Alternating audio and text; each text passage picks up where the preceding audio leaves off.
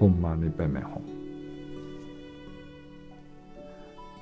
而如果我们自己，就是在这种投身中音的一声声，我们怎么样去选择一个有利的投身呢？很多人都以宿命论呢，就是业决定一切，觉得你已经完了，你要到哪里到，就是到哪里。可是呢，你要知道你的心绪，也是因缘和合的。如果你保持着一个善良的心，你以你这种清楚的觉知的意识，你仍然呢是可以有机会选择一个投胎到更好的机会。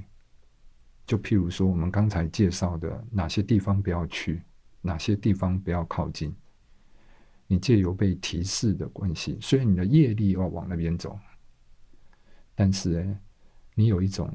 愿力想要投身到更好的地方，你要做一点选择。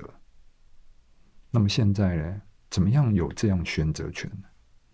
而不是只有夜风来决定你要去哪里。你要对佛法有虔诚心，你要意念的三宝，这样子哎，你的恶业就不会成熟，这些恐怖的景象呢，它就会。在你眼前就会消失。更重要的就是菩提心。如果你是为着利益一切有情众生所做的发心，你所有的罪业都可以这一念的菩提心呢，都可以消除掉。所以呢，如果你的业力会使你投胎。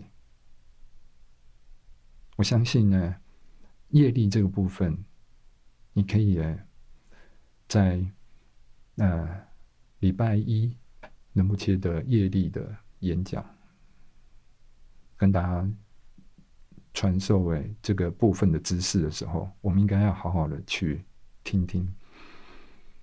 业主要的是由重。进串习来决定你的下一生。最重的业哦，杀人、强盗、欺骗、诈欺，